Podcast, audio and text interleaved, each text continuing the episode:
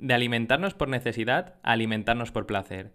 De comer lo que recolectábamos y nos permitía sobrevivir únicamente, a tener infinidad de opciones en todos los supermercados, accesibles a todos los bolsillos y de gran palatabilidad. Con el paso del tiempo, hemos ido modificando nuestros hábitos alimenticios hasta encontrarnos con un problema con el tipo de alimento que consumimos y que ha hecho incrementar enfermedades cardiovasculares, de diabetes, obesidad, algunos tipos de cánceres, hasta haber llegado a una nueva época donde lo que se aboga es por comer de nuevo comida real, que no deja de ser lo mismo que ya comían nuestros antepasados. En el episodio de hoy venimos a debatir si realmente hay que maldecir alimentos como se hace actualmente o si se están llevando las cosas a los extremos, así como de qué manera la industria influye en nuestra toma de decisiones con sistemas como, por ejemplo, es el del Nutri-Score. Bienvenidos un día más a nuestro podcast.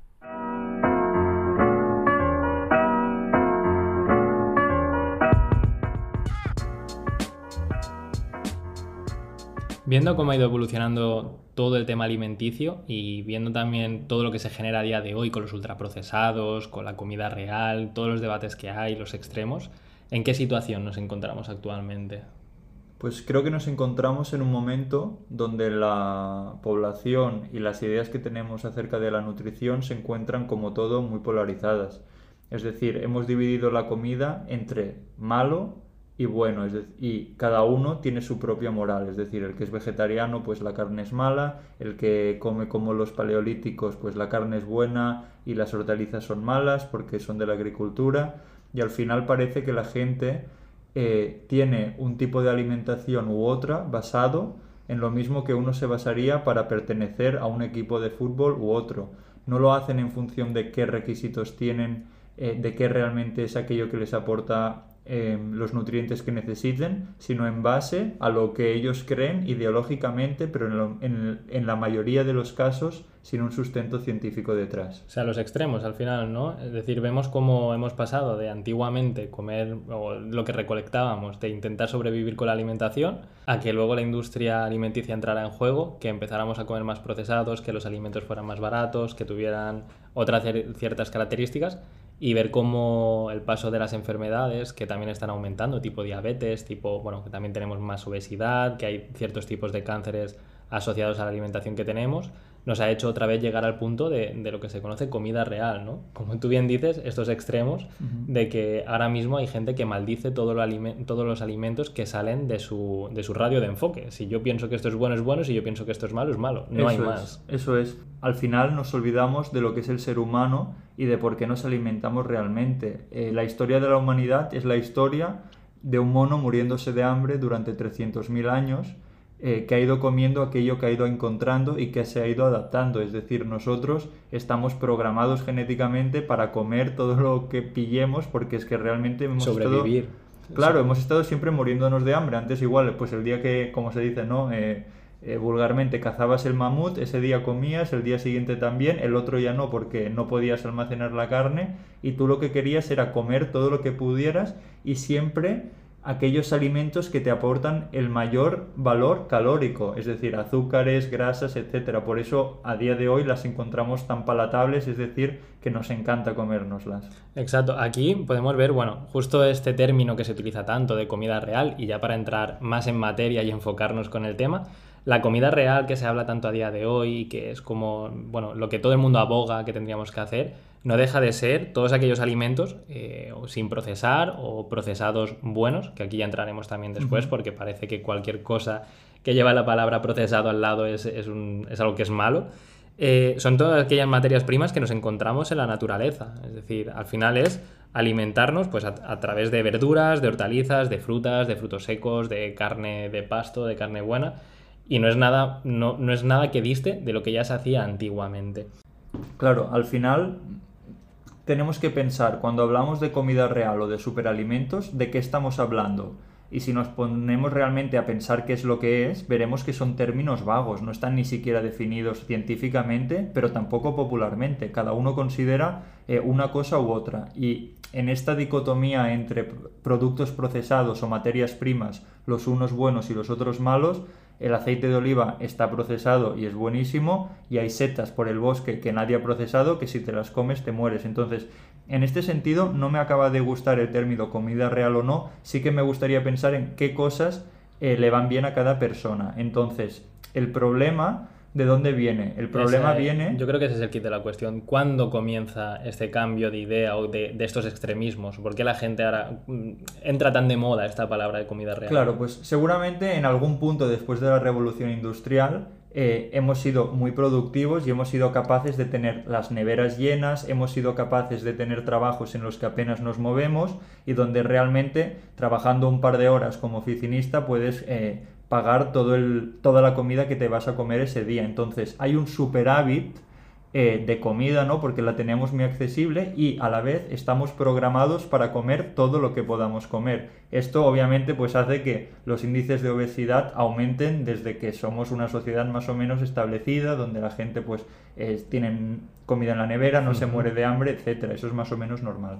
Pero aparte también yo creo que se ha visto en las últimas décadas que la calidad, digamos, de la comida que consumimos ha bajado y tampoco, y, tenemos un estilo de vida más sedentario, al final tampoco no, quemamos tanto lo que no lo utilizamos y bueno, pues de ahí sale... Al final, al final los empresarios saben eh, qué es lo que nosotros queremos y ellos lo que quieren es maximizar el dinero ¿no? que van a ganar. Entonces, en un producto, obviamente van a intentar, si la gente no tiene una mente crítica, van a intentar bajar la calidad al mínimo porque a ti te va a alimentar igual y saben qué es lo que te gustan. Saben que te gustan las grasas, saben que te gustan los azúcares, porque estás programado para ello, ¿no? Con lo que hemos comentado antes y por lo tanto van a reducir al mínimo la calidad de, los, de las materias primas y aumentar al máximo estas sustancias que hacen que te guste. Y es lo que se ha venido haciendo hasta quizás los 90 o así, donde empiezan estas eh, modas más de comer comida ecológica, comer comida menos procesada, eh, light, sin azúcar, sin grasas. Las grasas hemos empezado a pensar están las trans, las saturadas, estas sí, estas no. Se ponen etiquetas a nivel de marketing con esto porque ahora la gente sí que se lo mira. Eso te iba a decir. Y ahora mismo, es decir, todos aquellos que no quieran, porque al final tampoco está en su cometido diario, que no quieran perder tiempo, por decirlo de alguna manera, en saber qué están comiendo, en ver...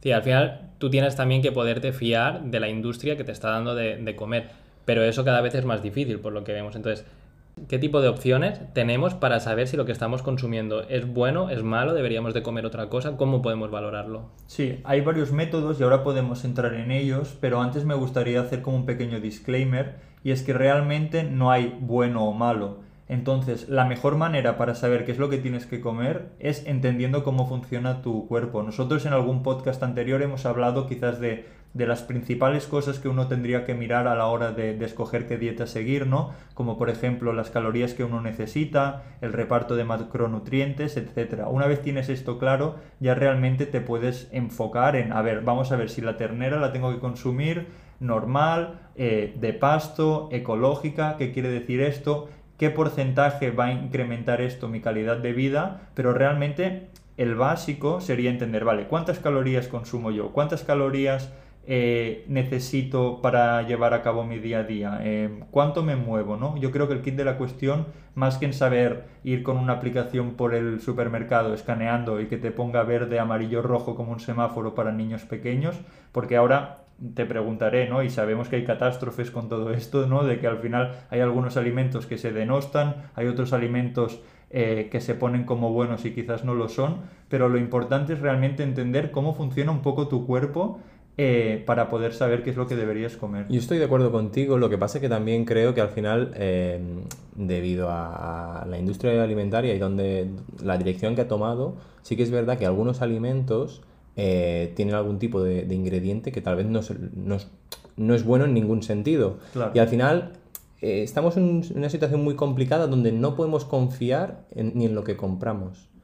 Y ya no se trata de colores y de si esto es, yo qué sé, es, es, una verdura natural. O sea, porque una verdura también podría ser mala en ese sentido. O sea, no sabemos ni qué pesticidas le han puesto y al final es una situación muy triste, creo yo. Yo aquí cojo tu relevo, Edu, y lo que los dos tenéis toda la razón del mundo, es decir, por una parte, eh, lo primordial es saber cómo nuestro cuerpo se tiene que alimentar, porque de poco vale saber que tenemos que comer alimentos de calidad si luego nos hinchamos a comer o grasas o carbohidratos cuando lo que necesitamos son proteínas o no cubrimos los mínimos esenciales que nuestro cuerpo necesita para funcionar bien.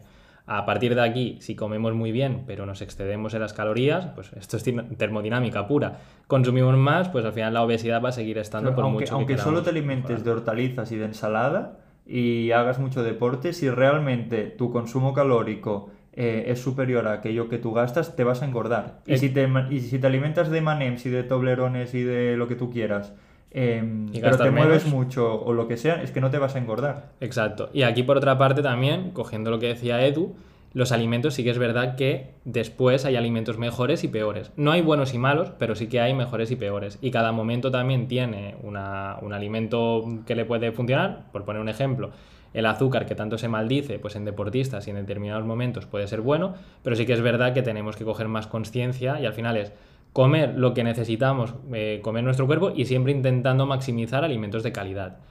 Aquí por calidad y justamente hablando también de los sistemas alimenticios, lo que nos viene a decir la industria, como bien decía Eduard, de ir con la aplicación escaneando por el supermercado para ver códigos, eh, lo, que, lo que hace nuestra querida industria también es intentarnos facilitar este trabajo a partir de darnos pues, un scoring. Seguro que todos habéis escuchado hablar del Nutri-Score y que en breves, todavía no es, obligatorio en todos los alimentos, pero llegará a serlo. Hay otros países europeos que sí que lo son.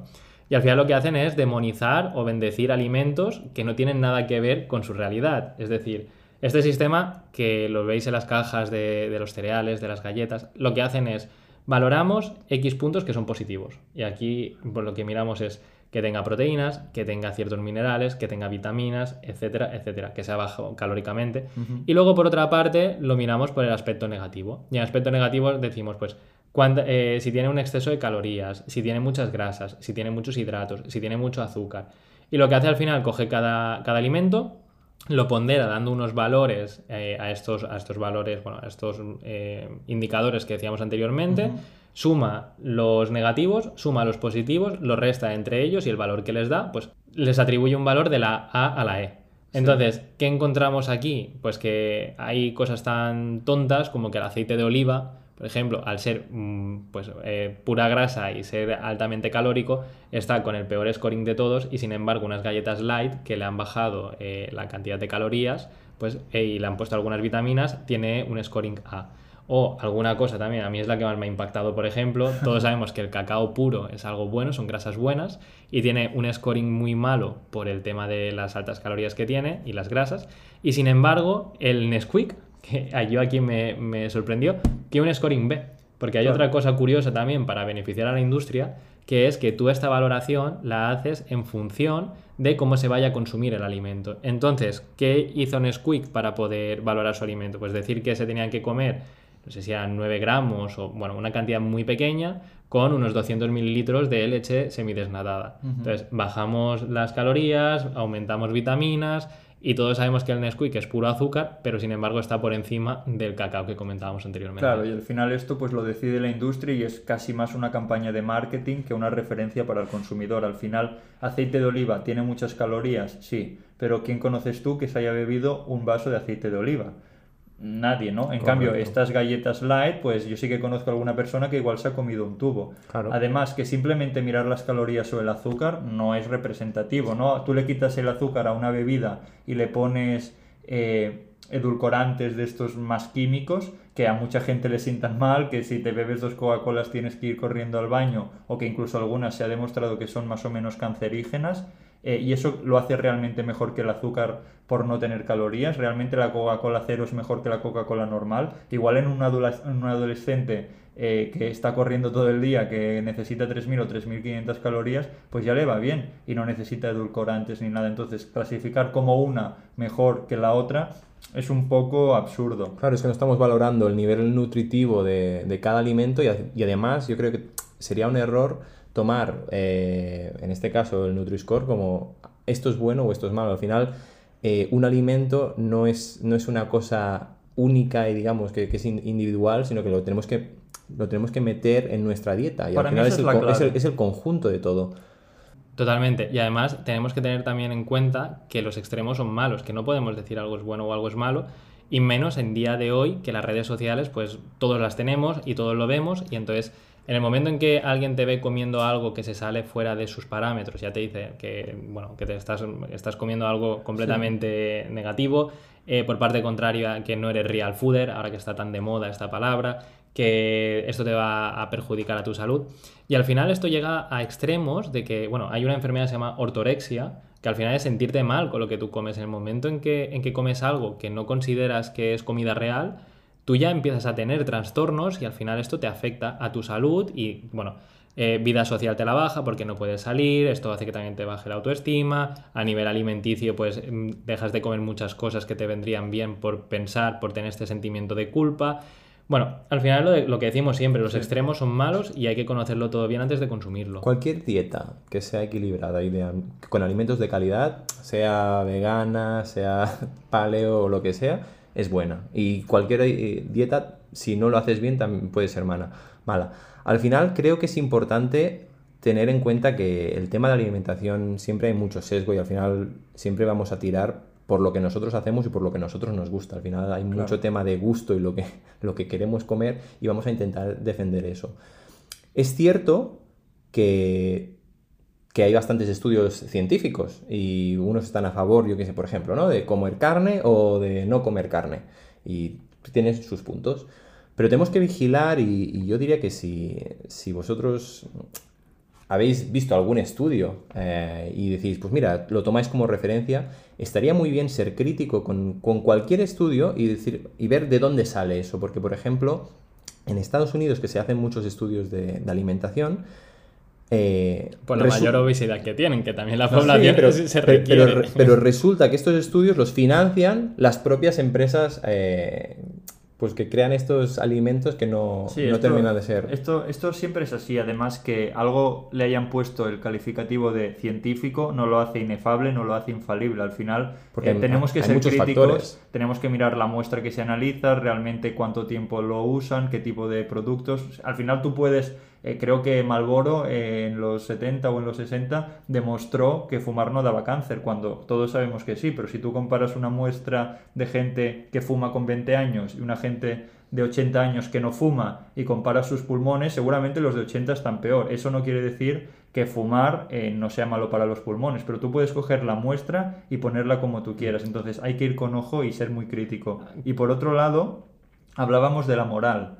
Eh, y para mí este es el punto crítico, es decir, estamos hablando todo el rato eh, de alimentos buenos y alimentos malos. Eh, España es una sociedad de tradición católica y nos pensamos que si no sufrimos no vamos a ir al cielo y nos pensamos que una cosa para que sea buena tiene que saber mal. Te tienes que comer un plato de acelgas o chía o quinoa y cada cosa de real food que sabe que sale nueva al mercado sabe peor que la anterior. Cuando realmente no es así, o sea, la gente no se tiene que sentir mal por comer cosas que están buenas, siempre y cuando las encajen dentro de la dieta y no se tiene que sentir bien por comerse un plato de acelgas. Es que eso no tiene ningún sentido y lo único a lo que lleva son a TCAs y a trastornos de la, de la conducta alimenticia eh, que, se está metido dentro de la cabeza de la gente. Aquí yo también, por poner ya el último ejemplo de estudios, eh, hubo un estudio que se hizo en el British Journal of Sport Medicine en UK, que al final también lo que pusieron fue una muestra de un ratón que le pusieron cocaína y le pusieron azúcar, para también situarnos. Eh, estuvieron con este ratón, le iban dando diariamente cocaína y azúcar, cocaína y azúcar, y cuando dejaron de darle estos consumos, se demostró que tenía más síndrome de abstinencia el ratón del azúcar que de la cocaína. Entonces, a partir de aquí ya maldecimos completamente el consumo de azúcar. Y aquí sí que es verdad que abusar del azúcar está demostrado que es malo, pero pongamos el caso de un deportista que tiene eh, que consumir azúcar después de un esfuerzo físico muy grande y en la manera más rápida que tiene de, de coger glucógeno. En esta situación no estaría mal. Es decir, al final todo es ponerlo en perspectiva. Y aquí también, hablando justo de lo que decía Eduard, con los nuevos alimentos que salen, yo aquí lo que me gustaría comentar es lo que también está más de moda a día de hoy, que son los superfoods. Es decir, ha salido este término de alimentos que son prácticamente mágicos, que los consumes y tienen todos los nutrientes y todas las características que, que el cuerpo humano necesita. Y al final estamos también eh, bendiciendo alimentos que si no sabemos cómo los tenemos que consumir, podemos también tener excesos que nos perjudiquen. Sí, al final, en relación a lo que comentas con el azúcar, eh, obviamente en los últimos 100 años cada vez hemos estado consumiendo más y más azúcar, hasta quizás los 90, los 2000, donde entra esta nueva eh, moda de poner edulcorantes, etcétera, y reducir el azúcar. ¿Y qué es, lo que no, qué es lo que vemos si comparamos la obesidad que no para de subir y subir sin parar con el consumo de azúcar? Pues que el consumo de azúcar desde los 2000 ha ido para abajo, pero la obesidad ha seguido creciendo igual. Por lo tanto, el azúcar no era el chivo expiatorio que buscamos. Eh, hace más años, en los 70, pasó lo mismo con los huevos, porque vimos que había muchos obesos, que tenían mucho colesterol, que los huevos tenían mucho colesterol, y dijimos, ah, pues el problema son los huevos, vamos a limitarlo a uno, a uno a la semana. Que por eso tu abuela, si te comes un día una tortilla de dos o tres huevos, se echa las manos a la cabeza. Después que ha pasado 20 o 30 años después, pues se demuestra que el colesterol que nosotros ingerimos eh, exógenamente no tiene nada que ver con el que producimos y que no hay una relación y que tú te puedes comer 7 huevos al día y no pasa nada. Siempre estamos buscando chivos expiatorios para explicar por qué tenemos tantos problemas de enfermedades cardiovasculares, por qué tenemos tasas de obesidad tan elevadas y yo creo que no nos estamos centrando en lo importante, que estamos solo mirando qué comida es buena, qué comida es mala y no nos fijamos que tenemos un régimen sedentario eh, donde la gente no se mueva, donde hace 100 años pues la gente se movía para todo, no había coches, tenían trabajos en los que se tenían que mover un montón y quemaban calorías. Y ahora todos trabajamos en la oficina 8 horas, salimos de casa, cogemos el coche, llegamos, a, salimos de trabajar, cogemos el coche, llegamos a casa, nos tumbamos en el sofá, no nos movemos. Realmente, ¿qué parte juega la alimentación y qué influencia tiene el sedentarismo que estamos adaptando y cada vez nos movemos menos dentro de todo este eh, dentro de todo este amalgama de enfermedades cardiovasculares derivadas del, sobrepeso. Y que si lo juntamos los dos, ya también por hacer la combinación perfecta de llego a casa cansado de trabajar y no me apetece cocinar. Cojo una pizza del congelador efectivamente. y me la como viendo una película. Y todo suma. Y después una tarrina de Hagen Entonces aquí es lo que nosotros... lo que queremos decir desde el principio es no maldigamos cosas intentemos ser críticos con lo que comemos, con la actividad que hacemos, intentemos mantener un equilibrio. Efectivamente, si podemos comer sano, podemos comer comida eh, real. Y que aquí vuelvo a, aquí vuelvo a insistir en lo que ha dicho Edu antes, que hay muchos alimentos que no, conocemos y que eh, ya sea por términos económicos, que por ejemplo decir el aguacate es un superalimento y nos aporta grasas, pero tenemos otras alternativas más económicas, si no como aguacate es que estoy haciendo algo malo, bueno, mm, podemos también eh, ver otras alternativas como... Comete unas lentejas con arroz, que es lo que comen en la posguerra, que es baratísimo y es sanísimo. Efectivamente. Y al final es pues empezar a coger todo este conocimiento, saber qué es lo que consume nuestro cuerpo, adaptarlo y poder nutrirnos ya de, de lo que realmente nos viene bien. Sí, eh, yo creo que esto es lo, importante. Como tú has dicho, al final siempre, da igual que hablemos de comida, de inversión, de si te vas a, comprar una casa o de si vas a invertir en Bitcoin, eh, lo importante es eh, tener una mente crítica y estar formado, saber realmente por qué haces lo que haces y entender los efectos que tienen en ti y sobre todo adaptarlo a tu estilo de vida. Con esto esperamos que hayáis encontrado interesante el episodio de hoy y nos vemos pronto. Un saludo.